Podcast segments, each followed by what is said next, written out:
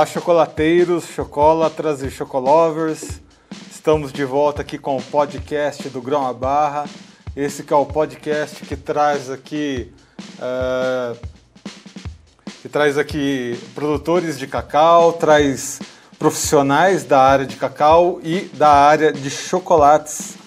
Também é o podcast mais gostoso aqui do site Notícias Agrícolas. E hoje a gente vai conversar com uma chefe chocolateira, né, uma chefe chocolatier, Priscila França. Priscila França, que já deu aulas lá no Le Cordon Bleu, olha só que coisa chique que a gente está aqui. Ah, vocês acham que Cordon Bleu só vai em canal de televisão, em, em reality show? Não. Aqui no Do Grão a Barra a gente traz também. Priscila França, seja bem-vinda ao Do Grão a Barra. Ai, que bom, obrigada. É um prazer enorme, eu me senti super honrada com o convite. Obrigada. Bom, Priscila, recentemente eu provei as minhas primeiras barrinhas Bean to Bar e a única coisa que eu imagino quando eu vejo um chocolate é em comer. Então a primeira pergunta que eu tenho para fazer para você é quando que você olhou para uma barra de chocolate e teve essa sensação de que você poderia fazer o seu próprio chocolate? E isso é muito engraçado, porque eu fico até com medo de me repetir, né? Porque eu já falei algumas vezes isso, e, mas faz parte da minha história. É, quando eu não estava morando no Brasil, eu morava na França com meu marido, e eu fui convidada para desenvolver o cardápio de um restaurante. E ele estava buscando uma pessoa que não fosse francesa. Ele queria porque ele queria um cardápio inusitado, diferente, totalmente diferente do que os franceses já costumavam fazer. E eu fui contratada para esse desenvolvimento de cardápio, e depois eu acabei sendo contratada como chefe desse, da confeitaria desse restaurante. E lá a gente usava um chocolate chamado Valconat, né, que é que a gente chama de Valcona. E lá ele é super considerado dos melhores do mercado. E para você usar o Valrhona, não é você ali comprar, você tem que mostrar que você merece, que você é um estabelecimento de qualidade para usar o chocolate deles. Então isso é bem legal. E como a gente fazia parte desse grupo que usava esse chocolate, nós fomos convidados para um coquetel de lançamento de alguns sabores desse chocolate, lá na França, lá em Lille, né, no norte da França. E lá tinha uma mesa com chocolates feitos com cacau da Venezuela, do Peru e do Brasil. E eu provei aquilo, eu fiquei enlouquecida. Eu falei assim, gente, que chocolate gostoso, mas é com cacau do Brasil, e no Brasil eu não acho chocolate tão gostoso assim. E eu fiquei muito indignada, assim, eu, a primeira sensação foi de indignação e depois eu fiquei fascinada. Aí eu cheguei em casa e falei com meu marido, eu vou aprender a fazer chocolate. Ele olhou para mim e falou assim, Pri, você tá louca, como que você vai aprender a fazer chocolate? Chocolate é uma indústria, uma fábrica, você precisa de equipamentos e tudo mais. E nisso, o meu marido, ele é doutor, ele fazia doutorado na França, acabou a época do, do doutorado, e, e eu não queria ficar lá sozinha no restaurante, e eu decidi voltar para o Brasil junto com ele. E a gente voltou e eu comecei a pesquisar sobre essa questão do fazer chocolate. Eu nunca tinha ouvido na vida o termo Bintubá. E eu comecei a pesquisar, entrei na associação, achei a Associação Bintubá Brasil, e nisso eles começaram a me falar lugares que davam cursos, e eu comecei a pesquisar e encontrei a Mestiço, que é uma fábrica de Tritubá, na verdade, aqui em São Paulo. E eu bati na porta do Rogério, que é o dono da Mestiço, e falei assim, Rogério, é, o meu sonho é aprender a fazer chocolate, mas eu vou ser muito sincera para você, eu quero ser sua estagiária porque eu quero um dia ser sua concorrente. E ele olhou pra minha cara e ficou meio assim, tipo, como assim? O que, que você tá falando, né?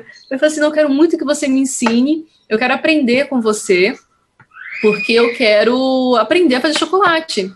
Ele falou assim: então tá bom, Pri. A minha funcionária pediu demissão ontem. Olha só que situação. Ela pediu demissão ontem, então tô sem funcionário. Então você vai ficar aqui um tempo como funcionário. Tudo bem, então, não tem nenhum problema.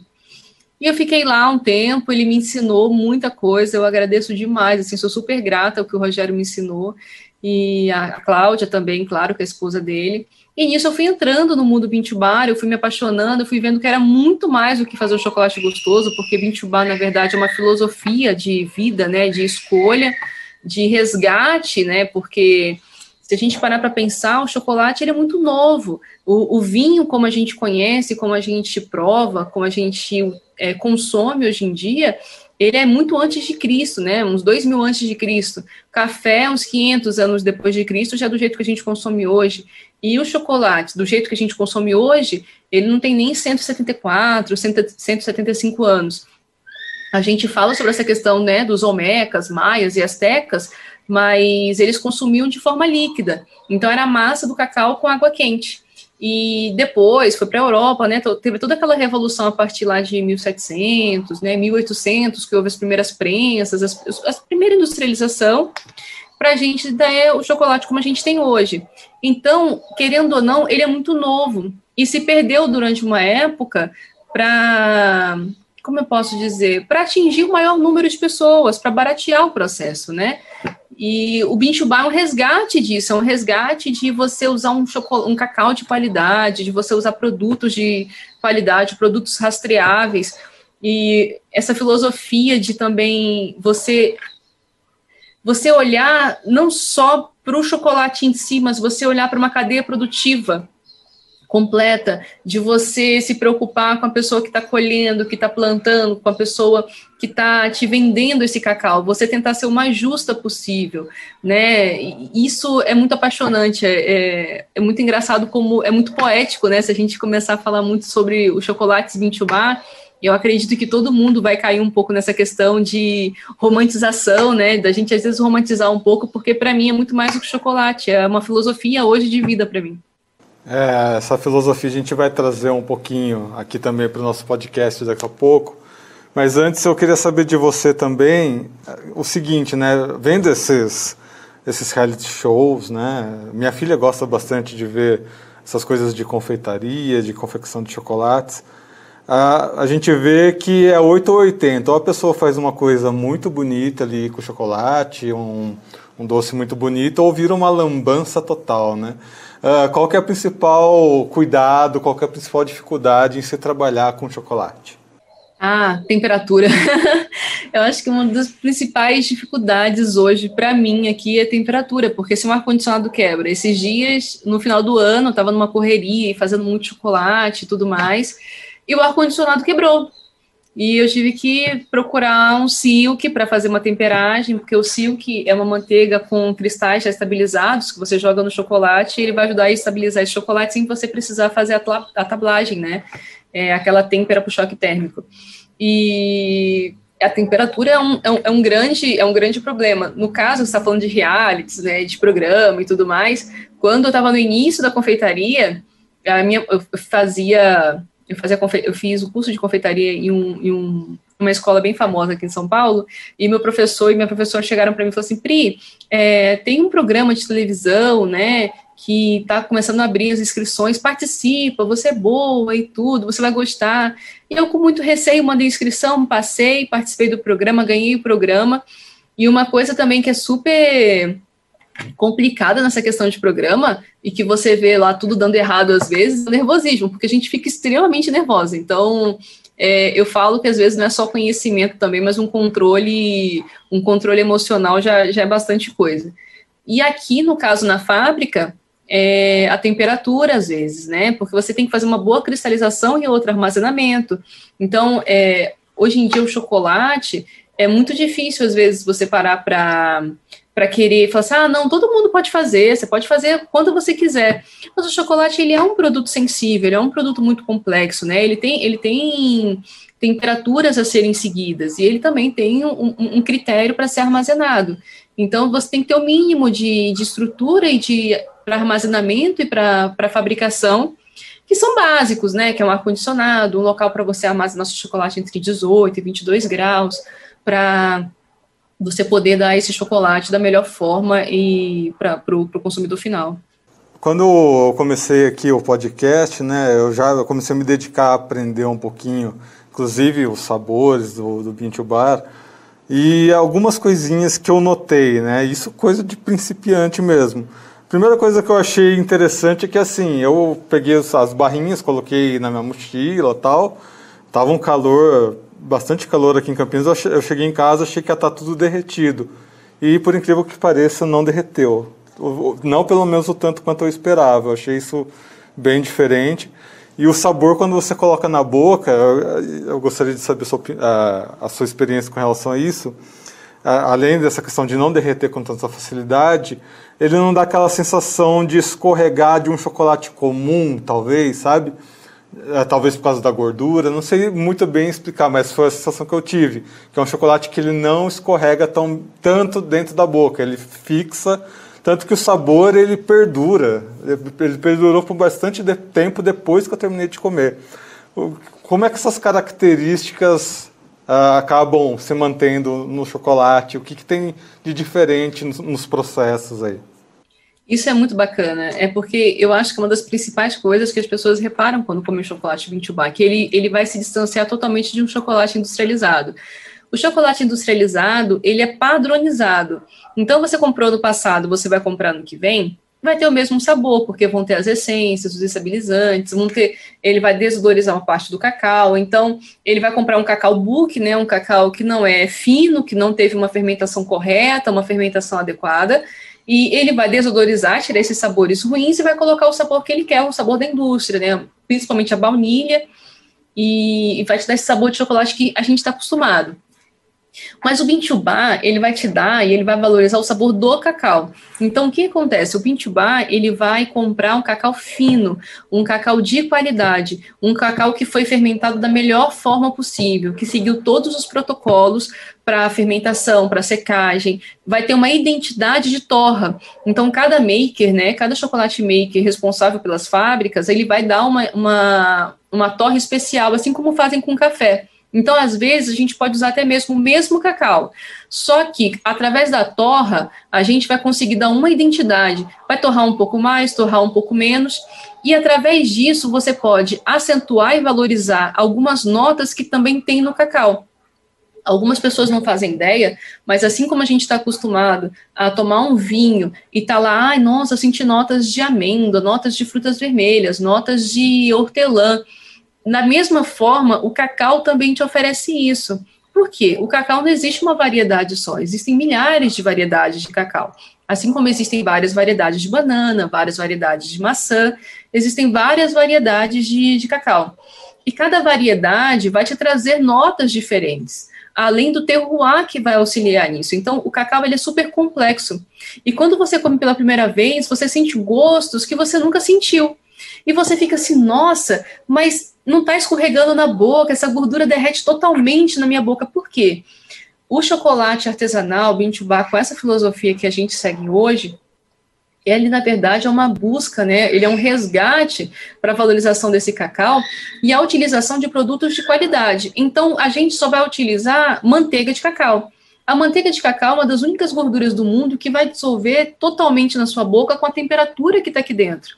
Então, as outras gorduras, às vezes, não conseguem derreter totalmente. Então, dá aquela sensação que você está falando, de escorregar, né? De sobrar gordura na boca. Por quê? Ela não consegue derreter totalmente na temperatura da sua boca.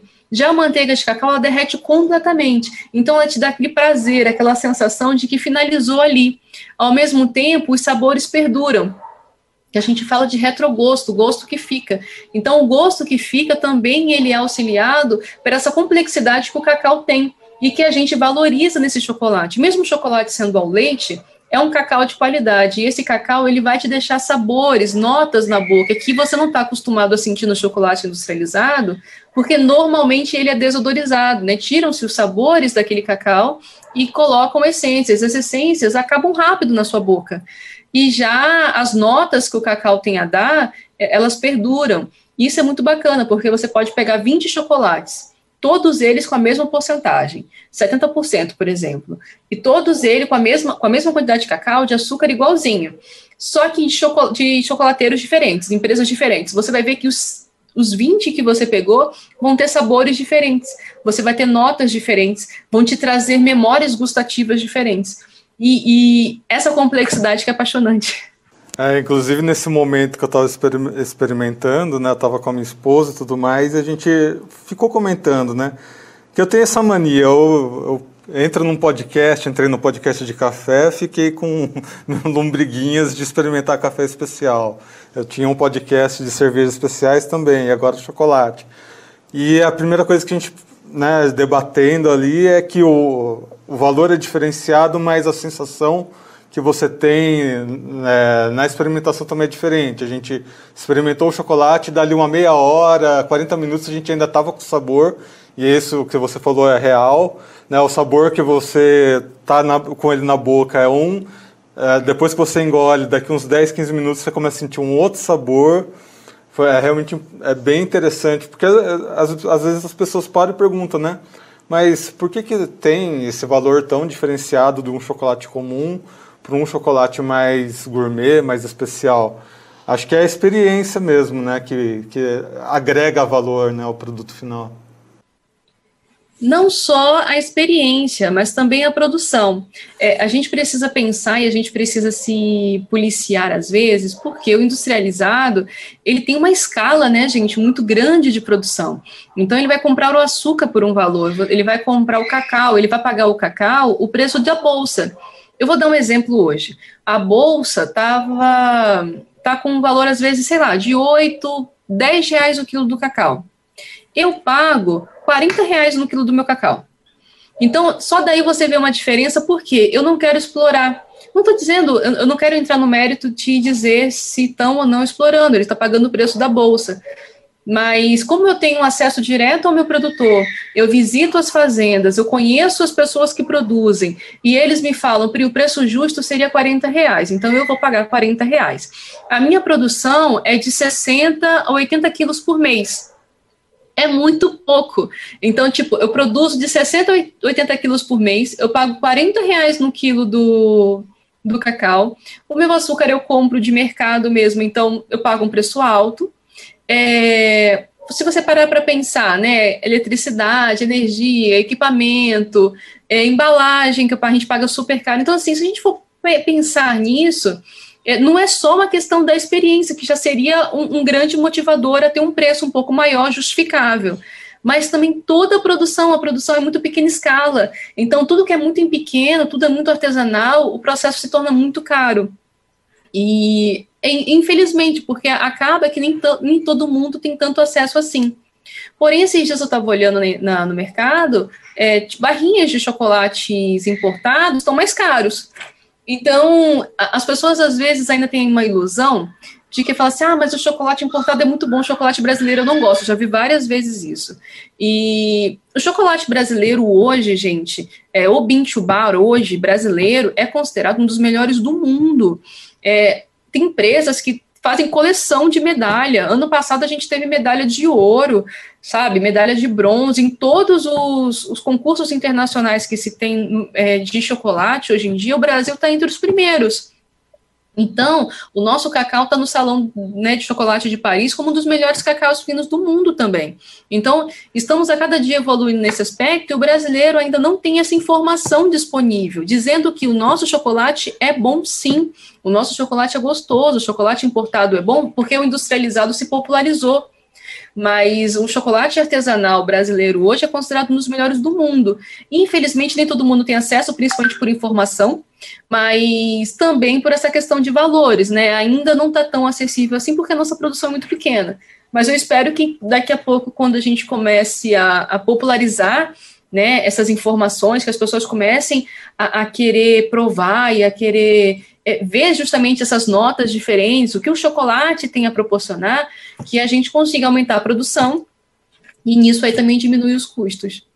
Ah, e tem aqueles gatilhos, né, que as pessoas veem o chocolate importado, mesmo que acabe sendo caro, acaba falando, ah, mas tem uma justificativa que é caro porque é importado e o dólar tá às alturas tal.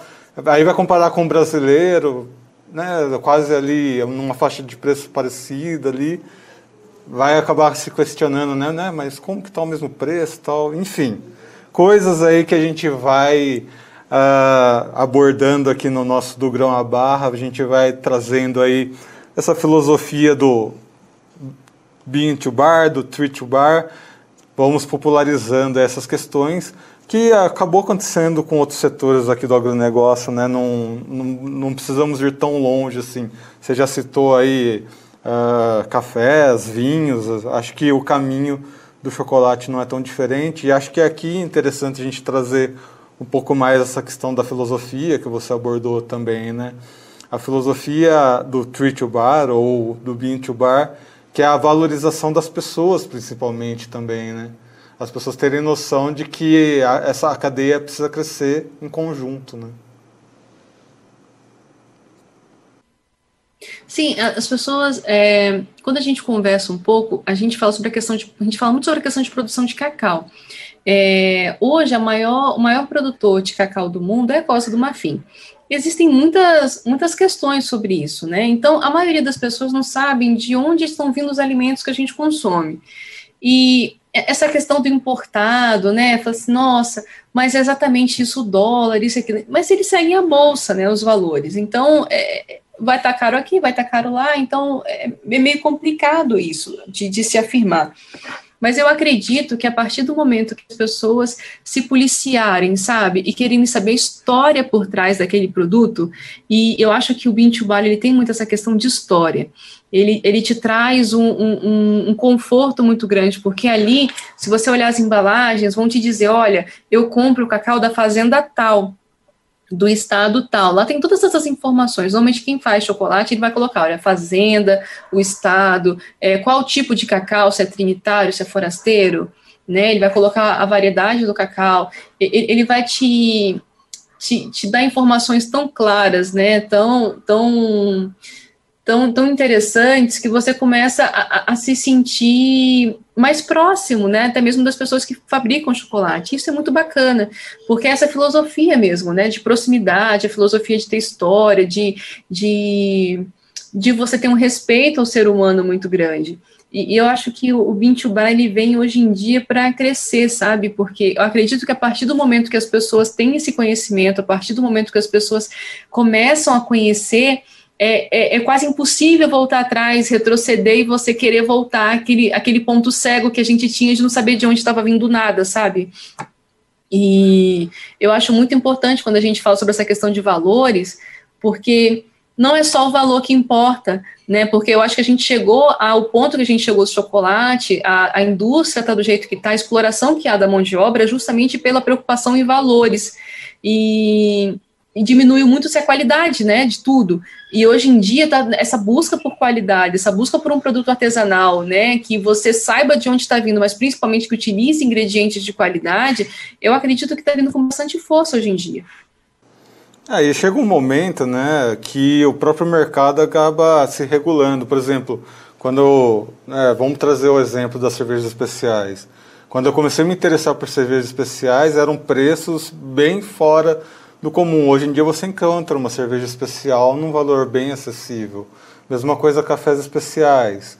A coisa de cinco anos atrás eram valores bem mais altos do que os que estão no mercado hoje em dia.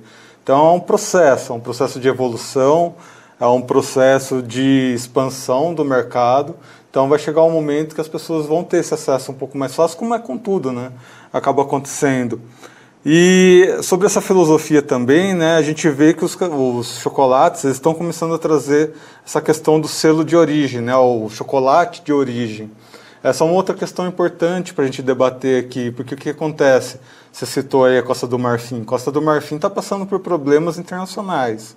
Os Estados Unidos uh, tem uma ação contra uh, o mercado de cacau da Costa do Marfim, por problemas trabalhistas que acontecem lá, inclusive uh, trabalho análogo à escravidão. Aqui no Brasil isso já chegou a acontecer e a, a metodologia que está se encontrando para evitar essa situação de acontecer novamente é essa valorização da cadeia através do bean to bar. Não, sim, você falou do equipamento é verdade, porque, querendo ou não, hoje em dia, né, a gente utiliza muito equipamento importado. Então, a utilização de produtos pequenos, de, de equipamentos pequenos, é muito difícil ainda. manutenção é quase impossível, a gente que dá manutenção. E a gente tem que ficar buscando o tempo inteiro uma forma de transformar aquilo e de importar. Então, é realmente muito caro. E daqui a pouco as empresas brasileiras vão começar a fazer a produção desses equipamentos, então realmente vai dar uma barateada aí também no processo. Agora, essa questão da Costa do Marfim é muito complicada porque isso a isso, desde 2000, a gente está em 2020, sabe? As primeiras denúncias aconteceram lá em 2000 e, e são denúncias muito graves, são denúncias assim super sérias. Eu, eu não quero nem entrar nesse mérito porque é, é, muito, é muito complicado, né? Porque é trabalho infantil, é trabalho nem não só análogo à escravidão, mas na época era realmente de escravidão, porque tinham-se fotos, né, das crianças, eles estavam sequestrando as crianças no caminho para a escola, então, tipo, é, é, era uma situação muito complicada, isso desde 2000, desde 2000, a gente está em 2020, e as empresas é, se comprometeram em não comprar, né, em tentar diminuir, em tentar investir para diminuir isso, e não houve nenhum tipo de investimento nesse aspecto. E continuou-se comprar chocolates da, da Costa do Marfim, de Gana, e deixaram essas situações acontecerem, e no final das contas foram só piorando, e, e, nada isso foi melhorando, e o processo Bintubá veio justamente contra isso, e surgiu justamente nessa época de 2000. Então, para parar para assim, não, peraí, eu não vou comer esse chocolate que está sendo comprado, o cacau dessa forma, eu vou fazer meu próprio chocolate. Surgiu esse movimento na Califórnia, e por isso que também se chama Bintubá. O termo, a terminologia, né, Bintubá do grama barra, a gente utiliza em inglês porque surgiu nos Estados Unidos.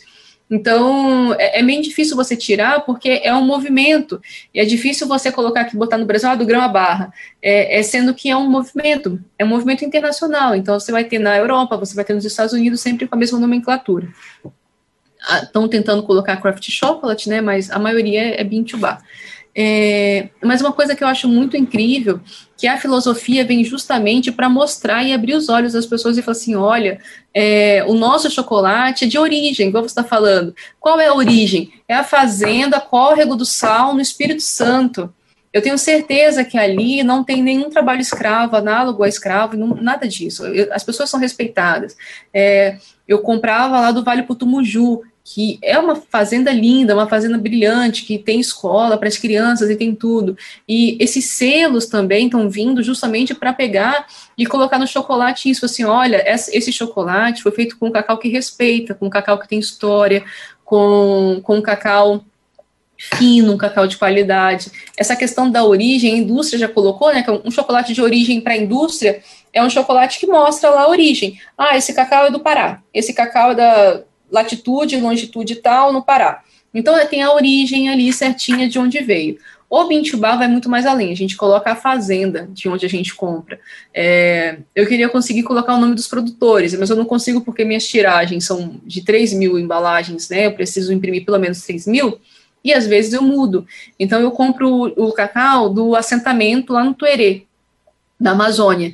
E eu utilizo o cacau de três produtores desse mesmo local, desse mesmo assentamento. Então, nem sempre eu consigo colocar o nome deles. E, mas eu coloco lá, que é o assentamento, né, que é cacau da Amazônia Tuerê. Essa questão da origem é muito importante hoje a gente olhar, porque o Brasil ele já teve é, situações né, análogas à escravidão com cacau, de empresas super conhecidas aqui no Brasil, e foi em 2018, cinco pessoas foram cinco ou sete pessoas foram resgatadas, e há pouco tempo de novo a gente teve na Bahia. Então, é, é legal a gente começar a, a, a, olhar isso, sabe? E começar a ver quais foram as empresas que estavam comprando cacau dessa fazenda. Tá na reportagem escrito lá, né? O nome das fazendas e o nome das, das empresas que compram. E é importante a gente começar a abrir os olhos, porque senão a gente está sendo conivente com, com, com essa situação. É, e eu faço um convite para quem nos escuta, que o do grão à barra está sendo um grande um, um, o do grão à barra está sendo um grande aprendizado para mim, né? Eu tenho 12 anos de agronegócio e eu nunca imaginava que eu ia ver ou que eu ia conhecer histórias como eu estou conhecendo uh, através do setor de cacau. Né, a, a, Priscila citou aqui assentamentos, também tem quilombolas que produzem uh, chocolates, uh, cacau. E isso no imaginário popular do agronegócio nem sempre é tão bem aceito, porque quando a gente fala em assentamento, de um modo geral, tá pessoal? Não vamos interpretar errado o que eu estou falando aqui. Assentamento é aquela ideia de que ah, tem polícia, tem invasão, tem tiroteio, tem uh, violência e nem sempre é essa a realidade, tá? O cacau ele é muito comum, histórias de crescimento coletivo. Isso é uma coisa que eu tô me apaixonando por esse setor, eu tenho que confessar aqui, exatamente por essas histórias que a Priscila está trazendo aqui também, histórias de crescimento coletivo, de como as pessoas estão crescendo após esse movimento, exatamente para combater aquilo que a gente quer combater contra essa visão negativa do agronegócio, né? Essa visão que o agro tem, a gente está combatendo aqui através do bean to bar, no caso aqui do cacau. Isso é importante sempre ressaltar, né, Priscila? Esse crescimento coletivo, né? Sim, é, é, vou ser muito sincera para você. Eu, eu era servidora pública, concursada, é, no Estado do Espírito Santo, na Secretaria de Justiça, e eu não me via fazendo aquilo durante muito tempo, né, por resto da minha vida, e meu sonho era confeitaria. Me apaixonei por confeitaria, larguei todo o serviço público, abandonei aquilo, toda a estabilidade que eu tive, tudo que eu estudei, e eu falei assim, vou ser confeiteira, porque meu sonho é ser confeiteira. Morei na França e quando eu voltei para o Brasil decidi a questão do chocolate. O que mais me apaixonou e o que mais me motiva hoje é essa questão do crescimento coletivo. É, conhecer histórias, sabe? Quando eu conheci o Pedro, que é o responsável lá pelo assentamento no Tuerê da Amazônia, e ele começou a me contar as histórias, e eu compro lá o, o cacau deles e tudo mais, são histórias de muita superação. É, tem uma empresa chamada Luísa Bran, aqui em São Paulo. A Luísa, para mim, eu sou apaixonada, sou, sou, super fã dela. Acho que em toda live que tem eu falo dela. É, e ela fez uma coisa que eu, sinceramente, eu tenho uma admiração absurda, porque é justamente no que eu acredito e o, que eu quero fazer um dia no interior da Bahia, de onde eu morei uma época. E eu pretendo, sinceramente, fazer, é, com a ajuda dela, com certeza, um dia a gente vai sentar e conversar ela mudou a vida daqueles ribeirinhos da Amazônia, sabe? Ela levou pessoas ali para ensinarem aquelas pessoas a fermentar da forma correta, a colher os frutos corretos, né, na época certa de maturação. Ela fez todo um trabalho, sabe? E, e, fez com que aquelas pessoas se profissionalizassem naquilo, melhorassem, fizessem uma associação, e que dali elas conseguissem entender mais e produzir mais, mudou a vida de muita família.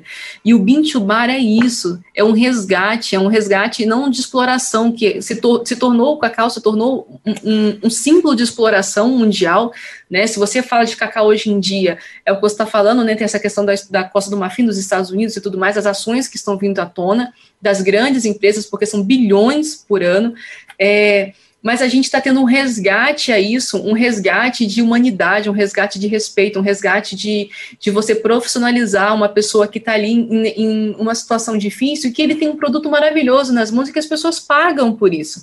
Então, eu não sei explicar, eu fico até emocionada quando eu falo disso, porque é, o Bintubá para mim é isso sabe? É você conseguir fazer diferença na vida das pessoas, não só das pessoas que estão colhendo e plantando como ela fez, mas também na vida das pessoas que estão provando.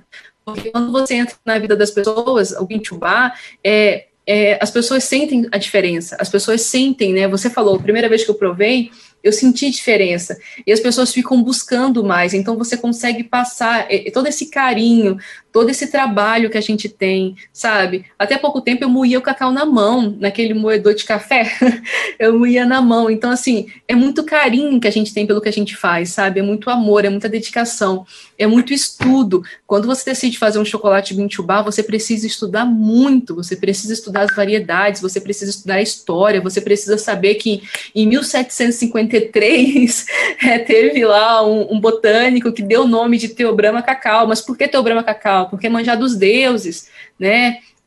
E por que manjar dos deuses lá? Porque os omecas, astecas e maias, né, tinha essa questão toda religiosa, dos deuses e tudo mais. Então, tipo, você precisa estudar, porque você precisa contar para as pessoas, você precisa passar para as pessoas as informações e fazer com que elas se apaixone também pelo que você é apaixonada.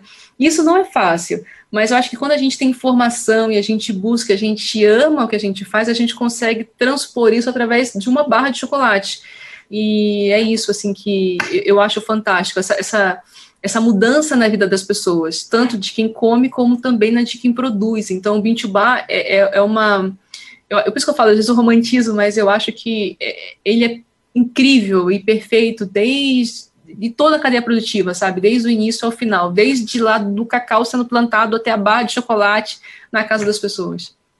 Eu não acho que é romantizar, né? Eu acho que assim, Uh, desde o ano passado, né, quando começou toda essa ideia de pandemia, quarentena, etc., as pessoas estão buscando uh, inspirações, estão buscando objetivos novos de vida. E assim como você se inspirou no, no Mestiço Chocolates, aliás, eles estão convidados para participar aqui com a gente.